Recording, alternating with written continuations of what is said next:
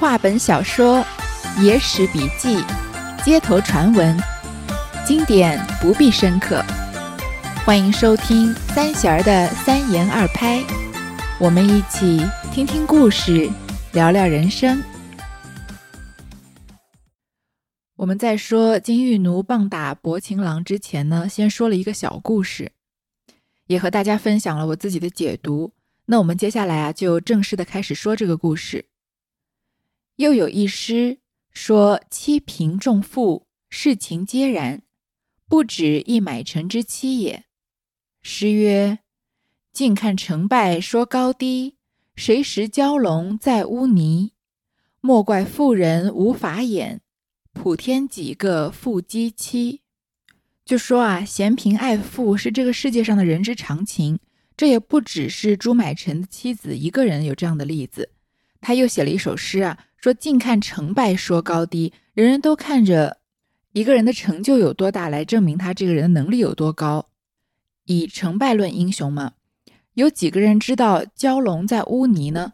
有一句俗语叫做“龙行浅水遭虾戏，虎落平阳被犬欺”嘛，就是即使是有大智慧、有非常高超的能力的人啊，也总有生不逢时或者人生中低潮的时候。那个时候就好像啊，龙在浅浅滩上，就好像老虎在平原上一样，失去了自己的权势或者优势。莫怪妇人无法眼，普天几个妇鸡妻。你不要怪那些妇道人家，这个有眼不识泰山。这个天下有几个人能像傅姬妻那样呢？傅姬妻就是西傅姬的妻子。西傅姬是春秋时期曹国的大夫。这个傅姬的妻子啊，在重耳逃亡到这个曹国的时候啊，她让她的丈夫要善待重耳。她是一位独具慧眼和智慧的女性人物。因为重耳大家可能知道，就是后来的晋文公了。也就是晋国的第二十二任君主，这天下有几个人能像傅姬的妻子一样这么独具慧眼，能看到人潜在的才能呢？这个故事是妻弃夫的，如今再说一个夫弃妻的，一般是妻贫重富，背义忘恩，后来徒落得个薄幸之名，被人讲论。前面说的这个故事啊，是说妻子抛弃丈夫的，下面啊，我们再说一个丈夫抛弃妻子的故事。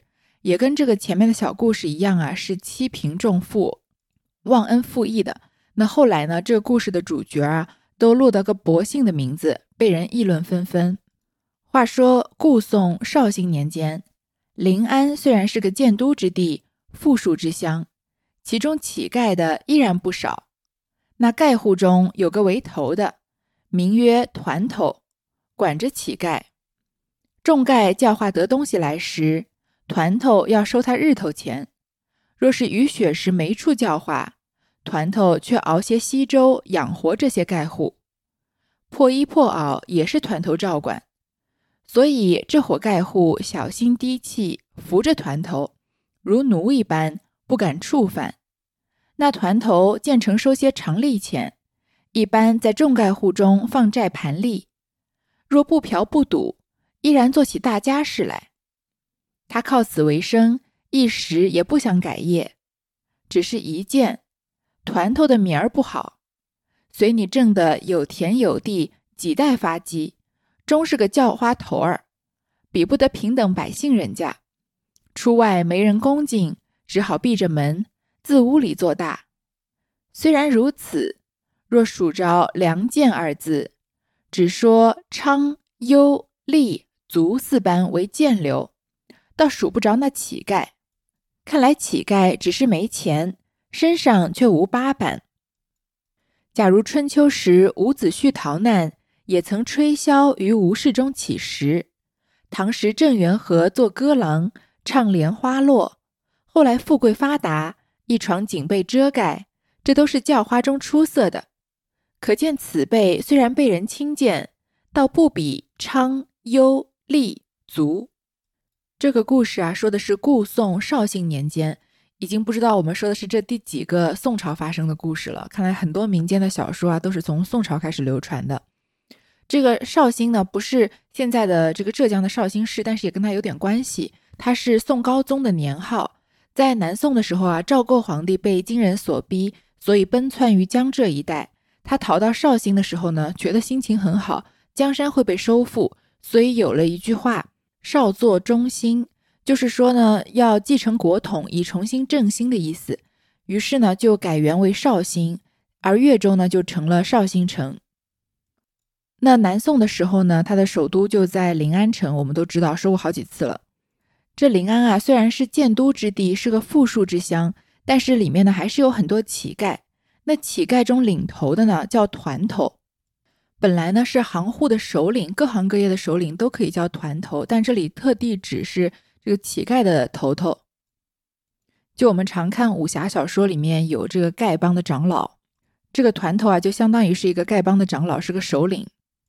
因为各行各业啊，如果要做大做强，都必须要成体系，这个乞丐也不例外。如果只是各自要各自的饭啊。那遇到困难的时候，很有可能就每一个人都没有办法自保。那形成了组织，有一定的管理系统之后呢，就可以降低很多这个类型的风险。因为乞丐要加入民间的其他组织也很困难，所以他们就成立了自己的组织，有了自己的领袖。那他们平常要饭要东西来的时候呢，团头啊要跟他们收日头钱，相当于是乞丐平常缴的一个会费。如果雨雪的时候没处叫花，天气太极端了。太恶劣的，没有人在街上要不到钱的时候呢，这些团头呢就熬一些稀粥养活这些丐户。破衣破袄啊，也是寄存在团头的家里面，因为夏天的时候他们不需要随身带很大件的行李嘛。这样你看哪个叫花子身上背着一个大包的，都是手里拿着一个碗这样要钱，对吧？所以东西都是寄管在团头那里。那团头呢，建成收些常利钱，也在这个乞丐中间啊放债。所以团头呢，其实也是一个挺有前途的职业。如果不嫖不赌，没有什么不良嗜好，要就是很大宗的花钱的话，也许是可以把这个事业做大做强的。很多人都会觉得，这个管理乞丐能有什么钱啊？乞丐要是有钱，还会出去要饭吗？但是这个量变引起质变，你想想，能管得住一众乞丐这种无拘无束的人的这个团头，肯定也不是什么简单人物，一定不是什么人都可以当的。在我小的时候。街上还有挺多乞丐，有些乞丐非常的不讲理，非常的无理取闹，就几乎是在半要钱半抢钱那样的在要钱。那我们普通人觉得遇到一个这样蛮不讲理的乞丐都已经够麻烦的了，更何况团头还要管理一大帮子这样的人呢？所以啊，团头如果好好做，还是能做出这个一番事业来的。他靠此为生啊，一时也不想转行。但有一件事情，就是团头的名声不是很好。即使你到最后啊，积蓄了一定的家产，有田有地，这个攒了几代的钱发迹了，永远别人都是叫你是个叫花头儿，你头顶上的头衔永远都是个要饭的，不能比平常的百姓人家，所以就是只有钱没有地位。那有钱的时候，你花钱不仅能买得到东西，还希望能买得到服务嘛。但是如果你花钱买不到服务，出门没有人恭敬的待你，那也就只好闭着门，自己在屋里面当一个山大王了。虽然这样呢，但是如果说到“良贱”二字啊，我们说下九流啊，也就是说娼优丽足这样的人，娼就是娼妓，优就是唱戏的，丽和足都是在这个有钱人家当这丫鬟、当奴仆的，足是跑腿的，丽是服侍人的嘛，或者是衙门里面的差役，这些呢算作是最末流的人，就是最没有社会地位的人。倒是数不着乞丐，乞丐倒不在这个最末流的人的名单里面。看来啊，乞丐只是没钱，身上并无疤斑，疤斑就是疤痕的意思，就是身上也没有什么污点。接着呢，举了两个例子，一个是春秋时候伍子胥逃难的时候啊，也曾经吹箫于吴氏中乞食。伍子胥呢是楚国人，春秋末期吴国的大夫和军事家，后来呢封于申，所以也称他为申胥。如果各位对伍子胥不熟悉的话，那有个成语叫卧薪尝胆，大家一定都是知道的。就是说越王勾践被俘虏之后，他这个辛苦钻营了十年，最后终于把这个吴王勾践给反杀了的故事。那伍子胥在这个故事里面呢，就多次劝谏这个吴王夫差啊，要杀了这个越王勾践，但是夫差一直不听，并且当时呢，夫差急于进攻中原，要率领大军攻齐。伍子胥呢，就再度劝谏夫差，暂时不要攻齐，先灭了越国，就是杀了勾践嘛，但是又遭到拒绝。最后呢，伍子胥呢就被一个叫伯嚭的歹人诬陷，被夫差啊赐了宝剑，令他自杀。伍子胥自杀之前，对他的门客说：“啊，请把我的眼睛挖出来，置在东门之上，我要看着吴国灭亡。”那伍子胥死后九年，吴国就被越国所灭了。这伍子胥啊，在街上要饭，那是这之前的事情了。他的父亲伍奢啊，是楚平王子建的太傅，因为受废无极残害呢，和他的长子伍尚一同被楚平王杀害。伍子胥从楚国逃到吴国，成为吴王吕和的重臣。是姑苏城的营造者。那他在受到重用之前呢，曾经在吴国要过饭，也是他人生中一段虎落平阳被犬欺的日子了。唐代的时候，郑元和做歌郎唱《莲花落》。这个郑元和呢，其实是唐代著名的诗人元稹的一个故事里面的人物。这个故事我之前说过的，忘记是在哪个故事里面时候说到这个故事，就是郑元和和李亚仙的故事。那他郑元和是个书生，他奉命上京应试，在京城结识了妓女李李亚仙，然后双方坠入了爱河。后来郑元和呢钱用完了，这个老鸨就设计甩开他，就和这个杜十娘怒沉百宝箱的故事很像。那郑元和贫病交迫，最后呢被东四主收容，就教他学唱挽歌，就是在这个别人葬礼上面唱这个，呃，唱给逝者的这个歌嘛。有一天啊，东西两座凶寺比赛唱挽歌，那郑元和登台歌唱，正好被他上京任职的父亲认出来。那郑元和的父亲呢，因为憎恨元和的堕落，所以把他打到气绝，把郑呃把他抛尸到郊外，被路过的乞儿救活，于是就沦为了乞丐。在偶然的机会里呢，李亚先认出了郑元和，非常的悲痛，他不顾老鸨的阻挠，把郑元和迎回家里，尽心的调养。又激励他发奋读书，结果考上了状元。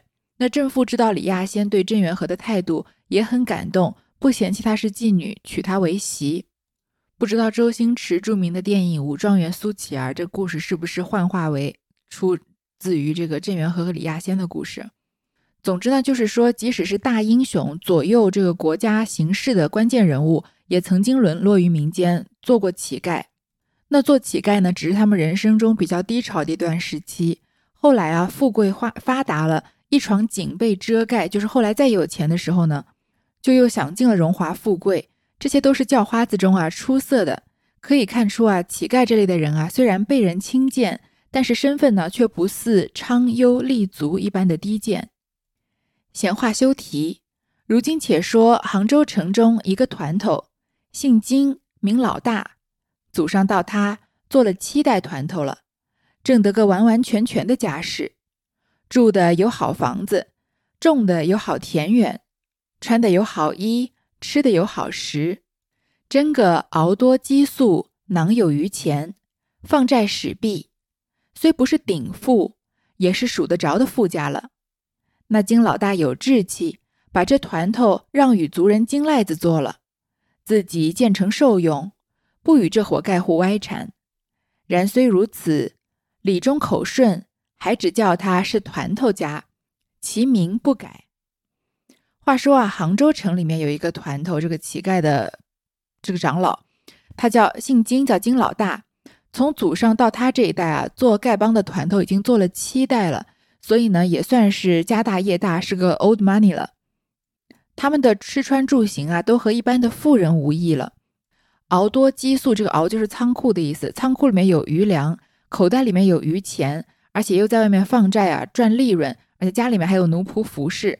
虽然不是顶得着的富贵人家，但也是数得了的、排得上名的有钱人了。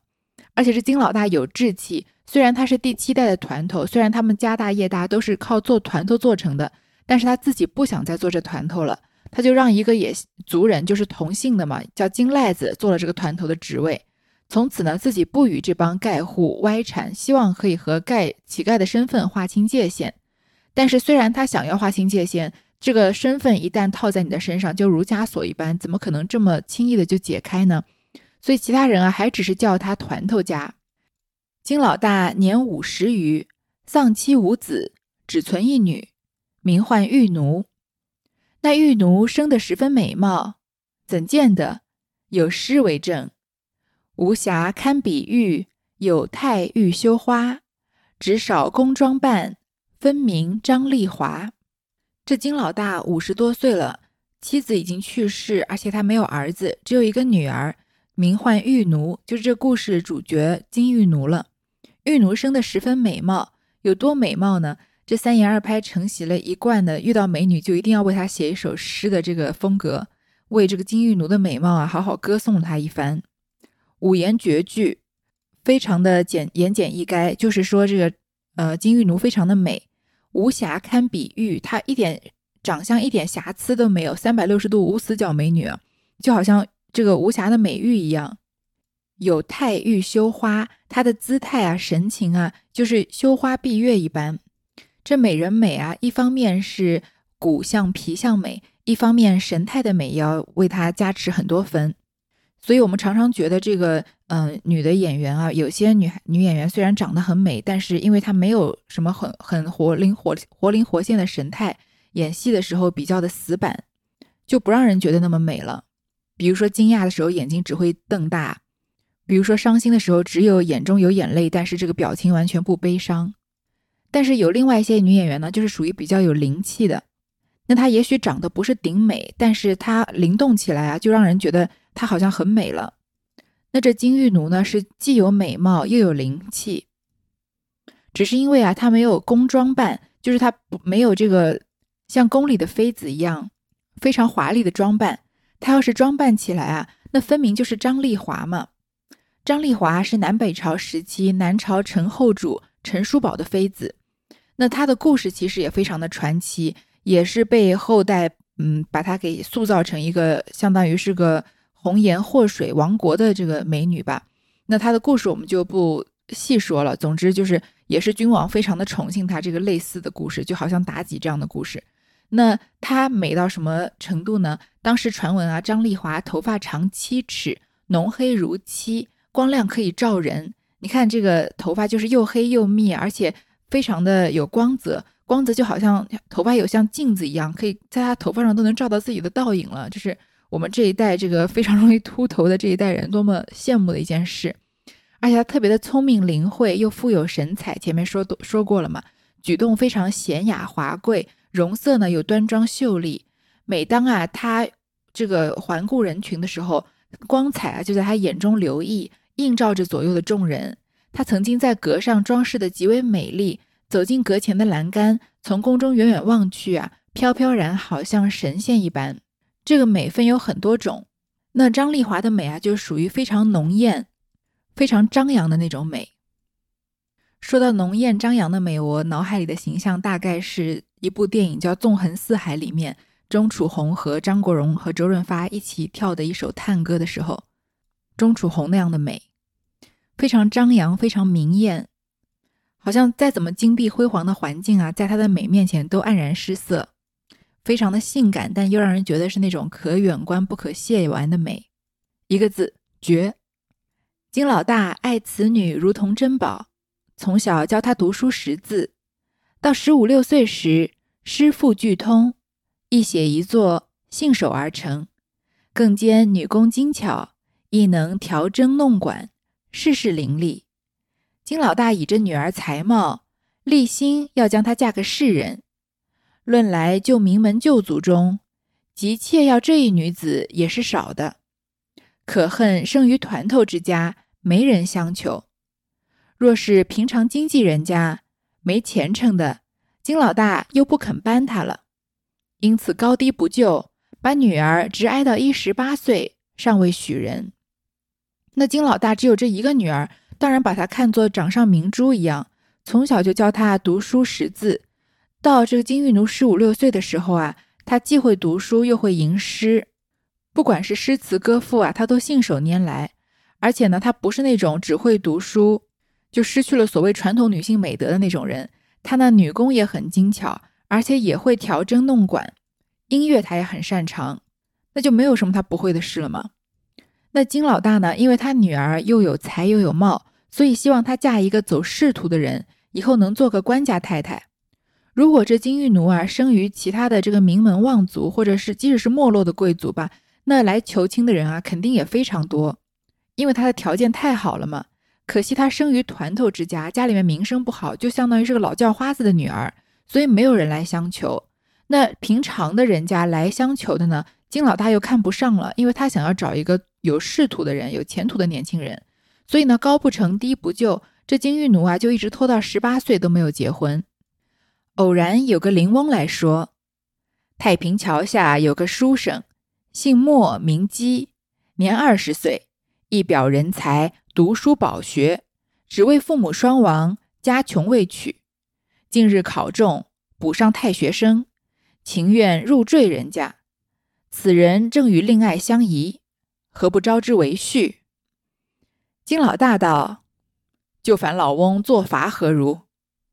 林翁领命，进到太平桥下寻那莫秀才，对他说了：“实不相瞒，祖宗曾做个团头的，如今久不做了，只贪他好个女儿，又且家道富足。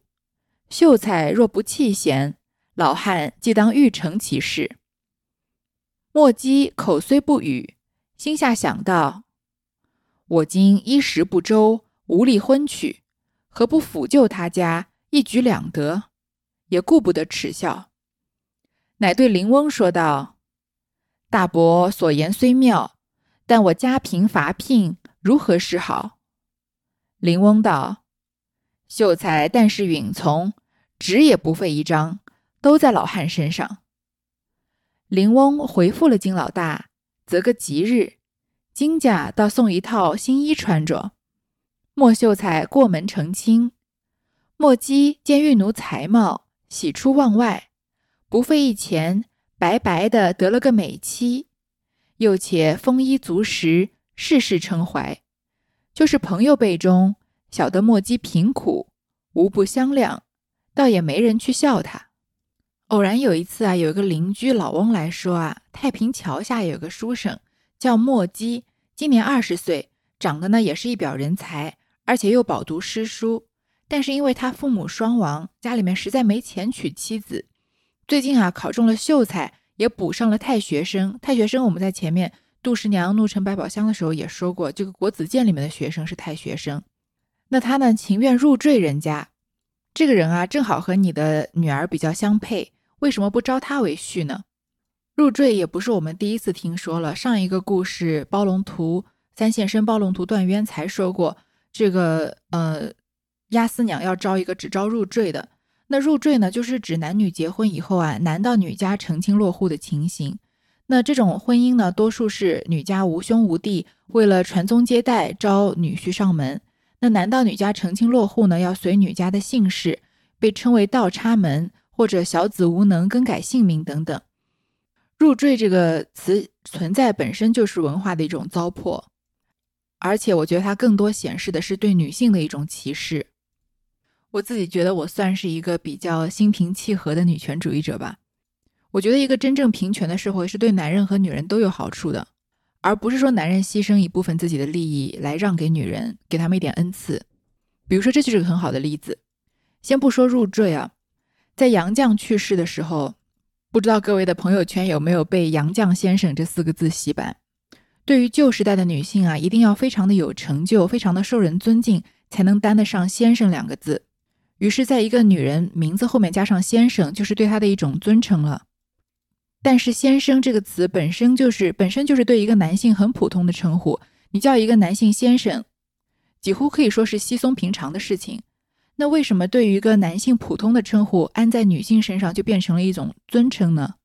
我觉得有一种原因啊，就是对于男性的称呼天生就带了一种比女性优越的氛围在里面。不然，如果我非常的尊敬一位男士，我可以叫他某某女士吗？不仅奇怪，也不合理。入赘就是这样，表面上来说啊，这是对一个男性非常屈辱的事情，这是宋朝时候的事情啊。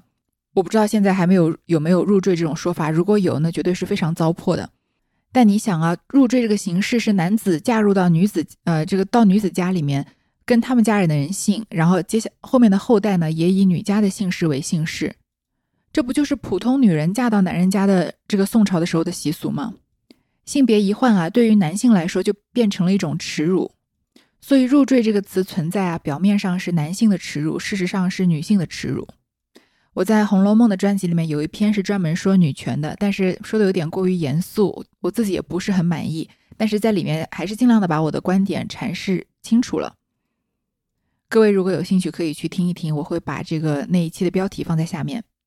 在我的观点里，我认识的人里面也有这样的人，不是每一个男人都想要干一番事业，成为某一个行业的领头羊。有些男性可能很会做家务，或者很会育儿，或者爱情对他们非常重要，这些都不是什么羞耻的事情。我觉得可能平权的世界可以让每一个人都达到某一种舒适。想要奋斗的女性不会碰到职场的天花板，想要专心家庭事务的男性也不会被人投以异样的眼光。那夫妻两个人的孩子跟谁姓，都不需要外人有什么指指点点，因为这都是很正常的事情。倒插门啊、入赘这样的词，我就希望在这个社会就不要再出现了，因为它有另外一个词可以代替，就叫做结婚。就像现在最近舆论常常在宣传啊，男性的偶像不能过于的所谓娘炮，我觉得这是一种性别歧视的表现。不知道我这么说这集会不会被下架？一个男人想做女人的打扮，做女孩子喜欢做的事情，并没有什么好羞耻的。相反，一个女孩子喜欢做男孩子做的事情，也没有特别的光荣或者特别的羞耻。就跟我前面说这个先生的例子一样，有些这个女性的公众人物，尤其是这个明星啊，喜欢自称某某爷，好像这样说了之后，就会增加他在公众这个大众心中的好感，觉得他可能比较直爽、比较独立，或者有大局观。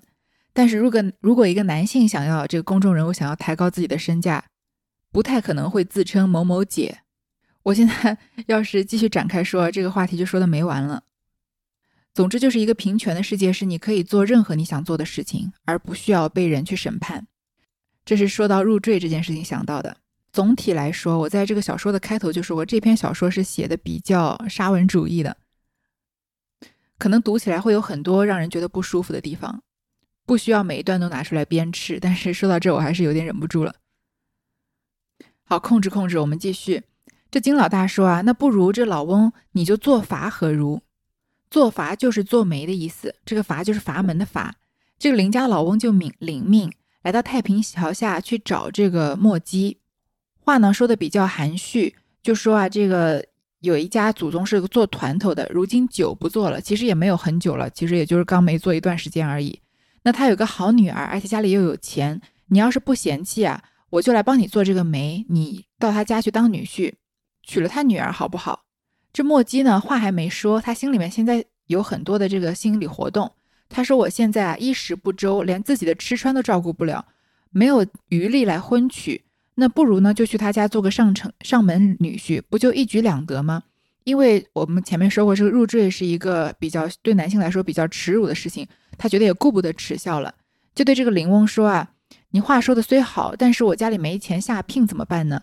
这林翁说啊，你要是同意的话，纸都不费你一张，我就让你娶到这门亲事。于是呢，林翁就回复了金老大，择了一个吉日，还由金家送了一套衣服来给这个莫姬穿上，让莫秀才呢过门成亲。结婚当晚啊，见到金玉奴的美貌，就喜出望外。他不仅没有花一毛钱啊，还白白得了个美妻，而且呢，他生活也得到了巨大的改善。丰衣足食，所有事情都很称心。那他其他的朋友呢，都知道墨姬前半生过得非常贫苦，很体谅他，也没有人去真的嘲笑他。那古代的这个结婚是父母之命、媒妁之言嘛，所以如果金玉奴这么聪明灵巧的女孩子啊，知道墨姬有这一番心理活动，基本上是为了钱而结婚的，说何不抚救他家，一举两得嘛？也许他能知道这个人不值得嫁，也不一定。当然了，看这个金玉奴后面的表现，他也不一定有那么聪明。